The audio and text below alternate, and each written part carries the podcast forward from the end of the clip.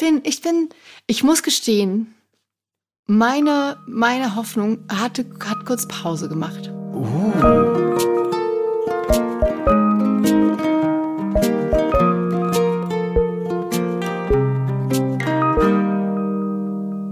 Herzlich willkommen und hallo bei Hallo Hoffnung.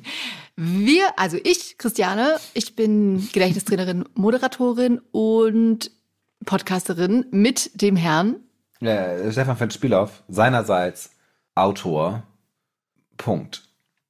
Und ich finde es aber, äh, doch eine Sache kann ich noch sagen, ich bin sehr froh, dass Sommer ist und es so ganz viele Früchte gibt. Früchte. Das, darüber reden wir gleich, Finn, über die Früchte, die du diesen Sommer ähm, dir einverleibst. Aber wir freuen uns riesig, dass ihr wieder dabei seid. Wir wollen wie immer über die Hoffnung reden.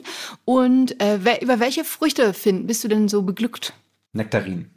Nektarinen. Nektarinen, das, das ist die beste Frucht. Und es gibt dann irgendwie so zwei, drei Monate im Jahr, wo es dann gute Nektarinen gibt. Und das ist einfach die beste Zeit der Welt.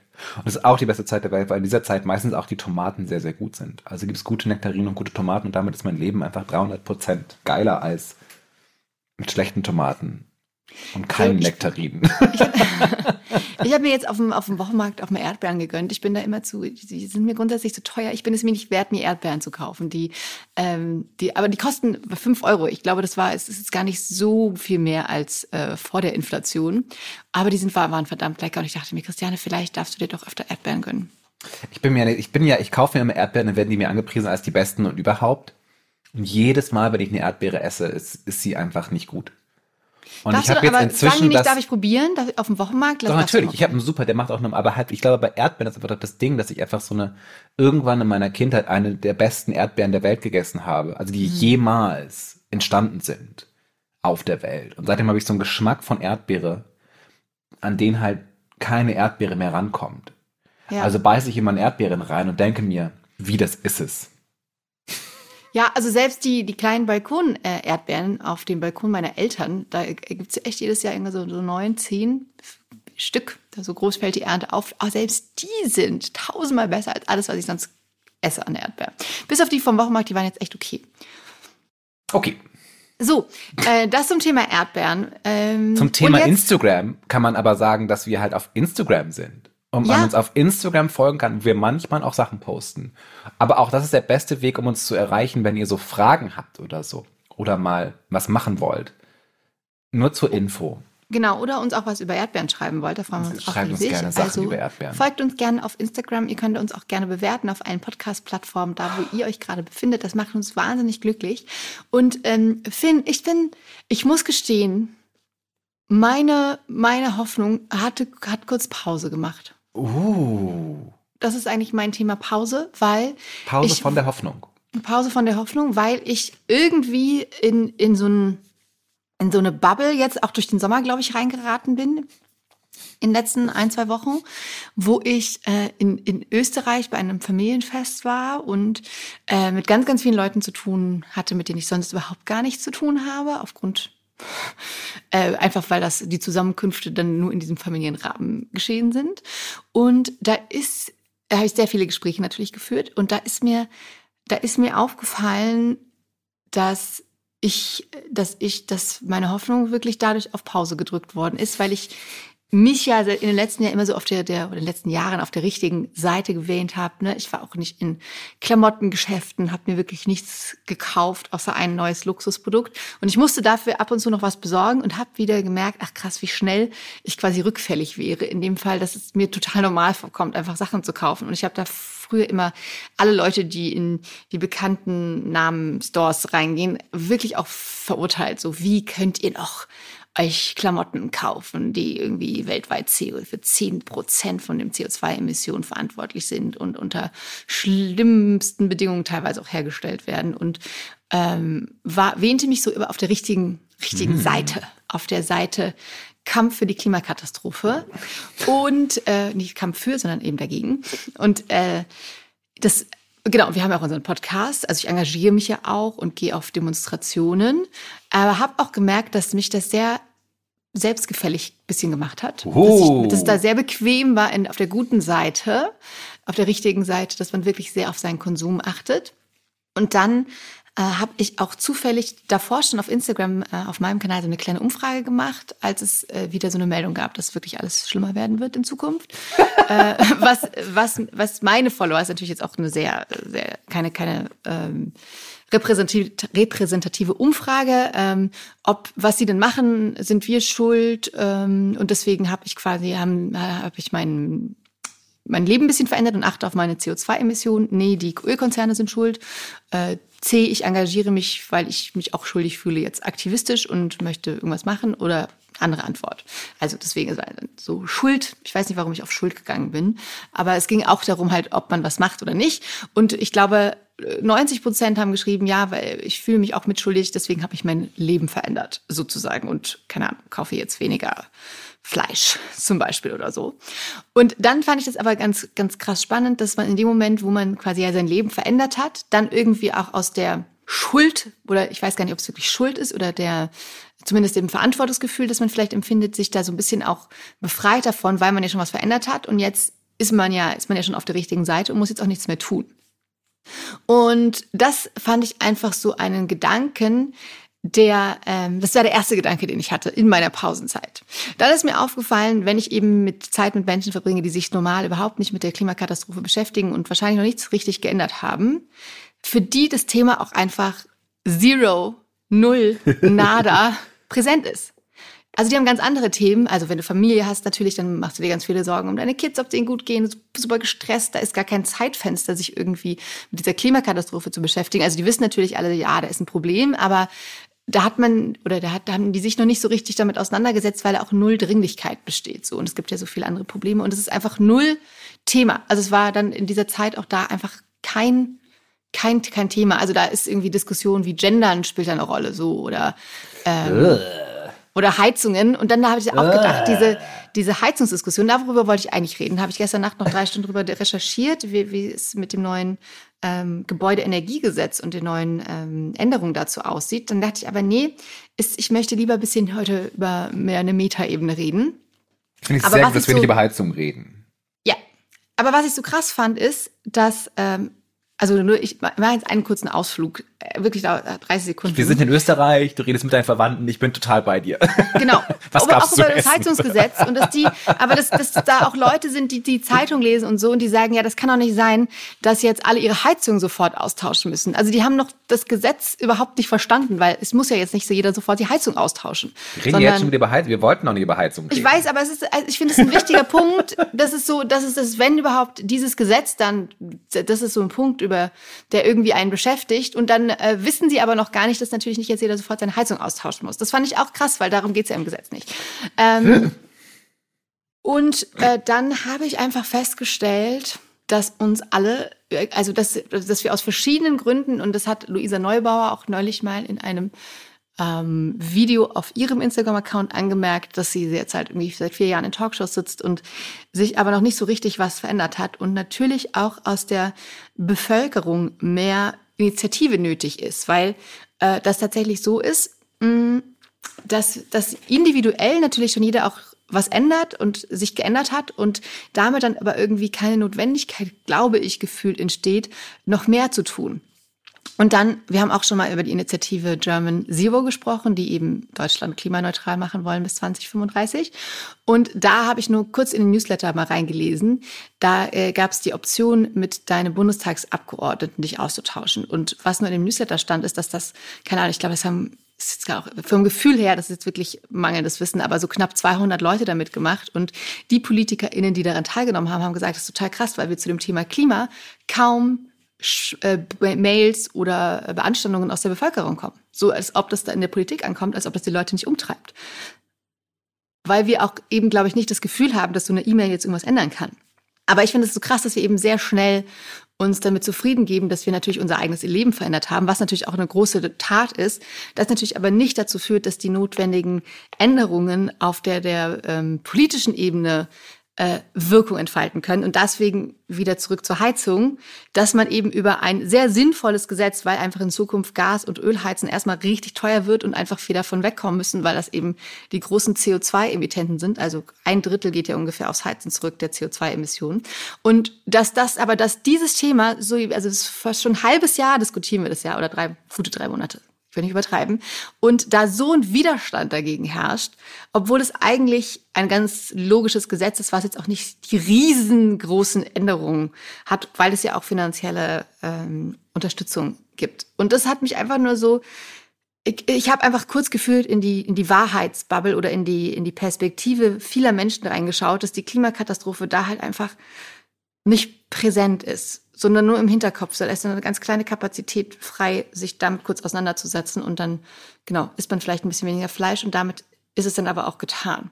Und das hat mich nur äh, ja geradezu wachgerüttelt, weil ich irgendwie schon dachte, wir wir schaffen das äh, auf eine Art und Weise, dass wir anders über, äh, darüber reden oder uns mehr beteiligen wollen. Aber da habe ich kurz gemerkt, ach krass, der Weg um dieses Bewusstsein zu schaffen, was da auf dem Spiel steht, ist zumindest jetzt in, in dieser Bubble, in dieser Wahrheitsbubble, in die ich kurz eingetaucht bin, war da nicht aufzufinden. Geil. Deswegen hat meine Hoffnung Pause gemacht. Einfach mal auf Pause drücken, wenn man merkt, es ist nichts möglich. Ja. Kann ich gut nachvollziehen. Mit dem Heizungsgesetz war ich etwas so, irgendwann habe ich gemerkt, es geht um Heizungsgesetz. Und dann habe ich gemerkt, darüber möchte ich nicht länger nachdenken. Mich nicht. Das ist, nein, das ist mir total, das ist total egal. Und da hat man einfach nur gemerkt, dass der Diskurs einfach abhanden kommt. Und wir so Grenzwerte von wie reden wir über Dinge ähm, nicht mehr richtig wahrgenommen werden. Aber natürlich ist es auch super klug, es ist ja das perfekte Beispiel dafür, für dein Thema, wo wir sagen, es geht in dem Moment, wo wir irgendwie minimal irgendwas tun müssen, um anzuerkennen, dass sich die Welt erwärmt, brechen in Deutschland irgendwie irgend so rhetorische Dämme. Mhm wo ich immer nur denke, das, aber es geht ja auf keinen Fall um Heizung hier, sondern es geht hier einfach um so eine, um so eine Allmachtsfantasie, dass alles so bleiben kann, wie es ist. Dass wir den Ganz Status genau. quo, wie er ist, einfach erhalten können. Und deshalb ist natürlich hier der Erinnerung daran, dass wir Dinge ändern sollten, eine, ein totaler Angriff. Was heißt, ja, okay, lass mal Heizung austauschen, wird dann halt zum, unsere ganze Lebensgrundlage wird zerstört.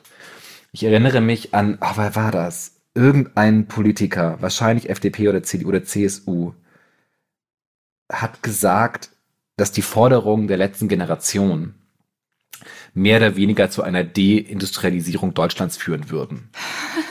Die Forderungen der letzten Generation sind Tempolimit, 9-Euro-Ticket und Deutschland soll sich an das Grundgesetz halten. ja, deshalb ist sie auch eine kriminelle Organisation geworden, eine kriminelle Vereinigung, ja. Weil ich halt so denke, so Leute, das kann aber nicht. Also, hier, also das, das war, das, war wird juristisch. Äh, Ironielampe an, ja. Ganz kurz nur, es ist noch nichts entschieden. Es ist noch nichts entschieden, aber es ist halt so diese die, die Art und Weise, wie wir darauf reagieren, ist halt so wahnsinnig komisch, weil halt die Forderungen, wir hatten das auch schon mal hier besprochen, so wahnsinnig banal sind eigentlich, aber die Reaktion darauf ist, ihr seid Terroristen. was ich halt so krass finde. Weil die Erinnerung daran, nur weil es halt genau um diese Idee geht zu sagen, wir brechen einen Status quo auf. Aber jede Art von Veränderung, auch wenn sie eventuell positiv ist, weil ich ja fest davon ausgehe, wenn irgendwie eine, eine autofreie Stadt eine wunderschöne Stadt sein wird, ja, eine Stadt für Menschen, haben die Leute einfach panische Angst davor und machen so richtig Druck dagegen und tun so, als käme die Stasi zurück. und da denke ja. ich wieder einfach so, Leute, okay, das ist, wenn ihr nicht ernsthaft darüber reden wollt, da müssen wir uns halt andere Dinge ausdenken, wie wir euch erklären, dass der grüne Wandel mega geil ist. Das wird ja, einfach das die totale Party. Alle fahren Elektroautos, alle fahren Öffis, alle haben Lastenräder, alle sind in Cafés, auf der Straße, Kinder werden nicht mehr von Autos überfahren. Auf dem Land geht es den Leuten auch gut. Ja, aber das ist ja total, das ist ja, die Vorstellung finde teile ich ja zu 1000 Millionen Prozent mit dir, das weißt du ja. Aber wenn es bei einem Gesetz ne, schon, also es wird ja seit drei Monaten auch gar nicht mehr über das Gesetz verhandelt. Und wenn man über inhaltliche Themen sprechen würde oder wie man das, ob das wirklich umsetzbar ist, ob das sich ähm, alle Menschen leisten können. Wenn man darüber reden würde, wäre das ja ähm, vollkommen in Ordnung. Aber es ist ja auf so eine, wie du auch sagst, absurde Ebene abgedriftet, auch über was jetzt welche Methoden da geht. Und, und niemand weiß eigentlich, was in diesem Gesetz steht, ähm, außer man denkt, Doch, man muss alle wissen, was in diesem Gesetz steht. Was in diesem Gesetz steht, ist super langweilig.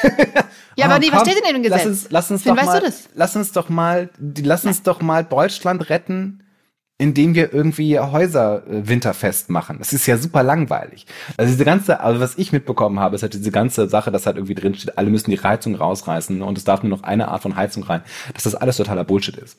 Ja. Und das ist theoretisch ein total technologieoffenes, um dieses wunder, wunderschöne Unwort des Jahres zu benutzen, äh, äh, äh, sozialverträgliches Gesetz ist, wo echt gesagt wird, Leute, wir gucken mal hin, dass das irgendwie alle leisten können hier.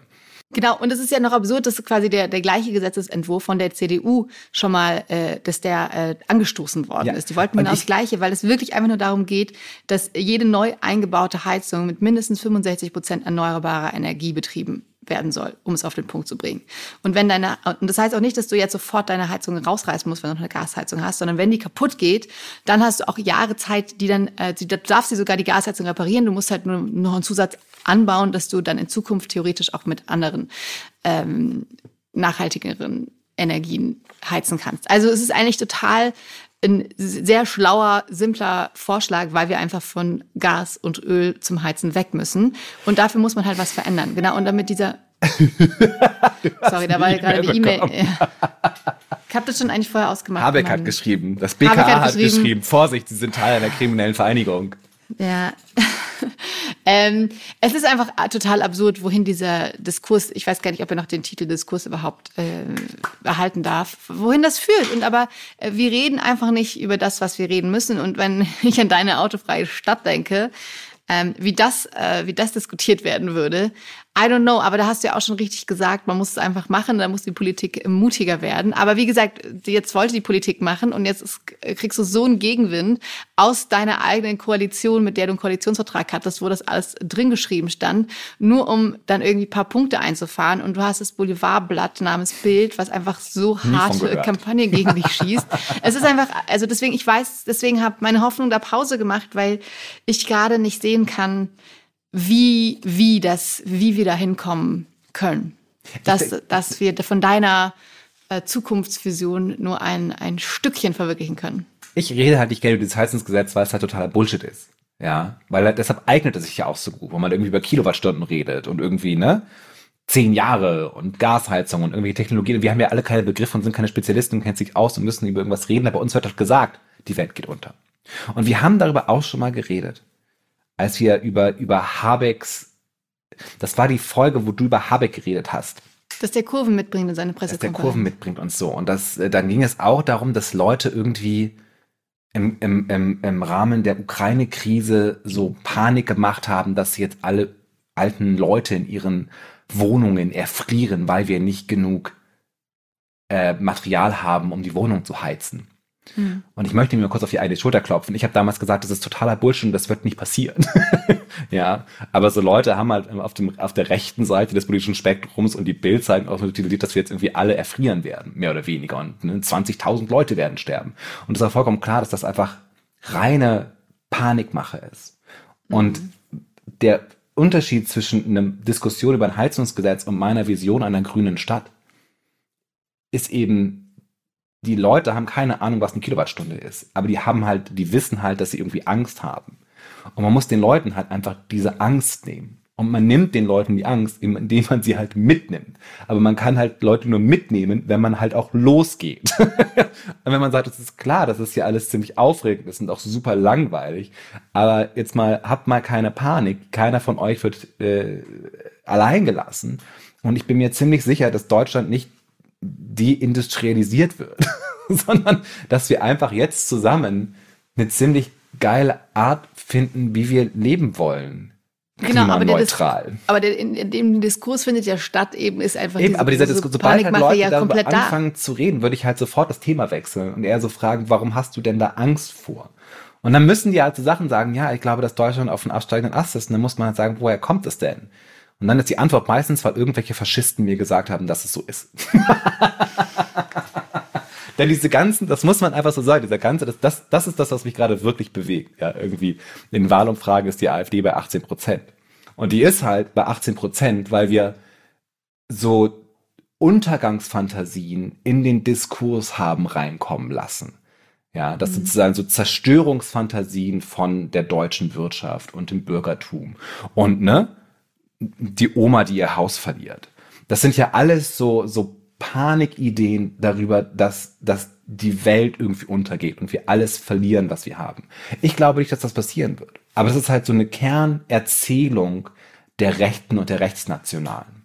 Dass die halt sagen, ne, Deutschland geht's halt unter, ja. Hier wird, hier wird hier, Deutschland wird abgeschafft. Und dagegen müssen wir was machen. Und wer schafft Deutschland ab? Na, diese, diese Ausländer und diese queeren Menschen und diese Frauen, die Rechte haben wollen, ja. Und deshalb erzählen die halt diese Zerstörungsfantasien. Und sobald halt irgendwie CDU und CSU und FDP auch anfangen, diese Zerstörungsfantasien zu erzählen, was halt im Heizungsgesetz passiert ist, mhm. dass da irgendwie gesagt, du verlierst dein Haus und dir wird alles weggenommen und du wirst total verarmen und ne, Deutschland wird deindustrialisiert, dann passiert halt, der verrückt halt der, der Diskurs hin zu einer Ebene, wo wir halt, die wir nicht mehr einfangen können, wenn wir nicht aufpassen. Und das ist das, was mich wirklich aufregt. Und wenn dann Leute über das Heizungsgesetz reden wollen, möchte ich lieber darüber reden, dass es, dass wir uns hier eigentlich keine Sorgen machen müssen, wenn wir uns entscheiden, alle zusammen zu arbeiten. Du merkst, ja, ich bin teilweise ein großer Optimist. Das, was ich auch sehr an dir schätze. äh, du zwingst mich immer dazu, meinen Optimismus rauszulassen, wohingegen ich eigentlich der coole Typ in der Ecke sein will, der immer zynisch sagt, hm, habe ich ja gleich gesagt, dass das nicht klappt. ah, so ein Scheiß. Lieb's. Äh, um zurückzukommen auf ja, aber auf das, genau das, das, was dich umtreibt. Und das finde ich aber so, ja, frappierend bis schockierend, dass die Politik sich auf dieses, also das zum Beispiel die FDP, CSU, äh, um die zum Beispiel zu nennen, sich auf dieses Spielchen einlässt, weil die ja genau wissen, dass dieses Heizungsgesetz nicht dazu führen, was sie populistisch daraus das sind halt Cis-Dudes, weiße, alte Cis-Dudes, ja, die einfach so die Welt sehen und einfach bereit sind, alles ins Feuer zu werfen, nur damit sie irgendwie so ein bisschen angehimmelt werden von irgendwelchen Leuten. So. Das ist mein ja. Vorteil gegenüber als, Heteronorma als der heteronormativen Gesellschaft, und die die queere Utopie immer verhindern will, in der es uns allen besser geht. Ja, und das hat mir auf jeden Fall so ein bisschen die Hoffnung geraubt, dass das, äh, wenn es bei dem Thema alte schon. Cis-Dudes rauben mir auch die Hoffnung, auf jeden Fall. Ja, aber dass man da die, also die Angst schürt, als ob jetzt äh, wirklich durch so ein Gesetz sich alles ändert und den Bach runtergeht und wir äh, das nicht äh, gewuppt kriegen, das hat mich, es hat mich einfach wahnsinnig schockiert und äh, hoffnungs, hat einfach meine Hoffnung auf komplette Pause gesetzt. Und du hast mir da jetzt schon ein bisschen rausgeholt, weil du das so schön benannt hast. Und ich schöpfe wirklich in der Hoffnung, dass man eigentlich noch mal dieses, okay, wenn ich mich für, für wirklich ähm, gutes, gute Klimapolitik einsetzen muss, dass das, was ich bisher tue, einfach überhaupt noch nichts sinnstiftend ist und dass man irgendwie äh, nochmal drüber nachdenken oder dass ich nochmal drüber nachdenken möchte, wie man, wie ich Abgeordnete schreiben kann und Leute mitnehme, dass das, dass die auch, dass die das Gefühl haben, es ist ein Thema, was die Leute umtreibt, weil wenn, wenn die dieses quasi dieses, den Rückenwind aus der Bevölkerung spüren würden, würde man vielleicht auch nicht glauben, so viele Punkte mit so einem äh, dämlichen, also nicht dämlich, sorry, ist nämlich, jetzt weiß ich nicht, doch, manches ist wirklich sehr dämlich, ähm, diese, diese Punkte spielen zu wollen und diese Angst zu schüren, nur um leichten Punkt für sich zu gewinnen. Wenn du halt keine Hoffnung hast und auch eigentlich keine gute Ideen und keinen Plan, dann ist das Einzige, was du wirklich verbreiten kannst, Hass und Wut und, und, und Pöbeleien. Und weil das halt so ein Feedback bekommt auf einmal, hast du halt das Gefühl, dass du was erreichst, während du eigentlich nur die ganze Zeit auf der Stelle trittst. Mhm. Wie kriegt man das hin? Ja, schreibt doch mal eine E-Mail an eure Abgeordnete und sagt, liebe Leute, ich möchte, dass meine Enkelkinder auch noch schön leben können in einer Welt, die dieser ein bisschen ähnelt. Können wir da was machen? Können wir, können wir ein bisschen Welt retten, bitte? Ja, fand ich gut. Gemeinsam, zusammen. Und den Leuten nicht Angst machen Weil sie sich eventuell in zehn Jahren eine neue Heizung kaufen müssen. ah, Leute, Leute, Leute, Leute. So nicht. Ja, und mit diesem hoffnungsvollen Lachen ist meine Hoffnungspause jetzt vielleicht auch zu Ende. Und vielleicht auch diese Podcast-Folge. Und wenn ihr dazu eine Meinung habt, schreibt uns doch super gerne. Und wenn ihr eurem Abgeordneten oder eurer Abgeordneten geschrieben habt, dann schreibt uns das auch gerne. Freuen wir uns. Und ansonsten, Finn, ähm, würde ich sagen, hören wir uns nächste Woche, oder? Bis die tollste nächste Woche. Bis die tollste nächste Woche. Ciao.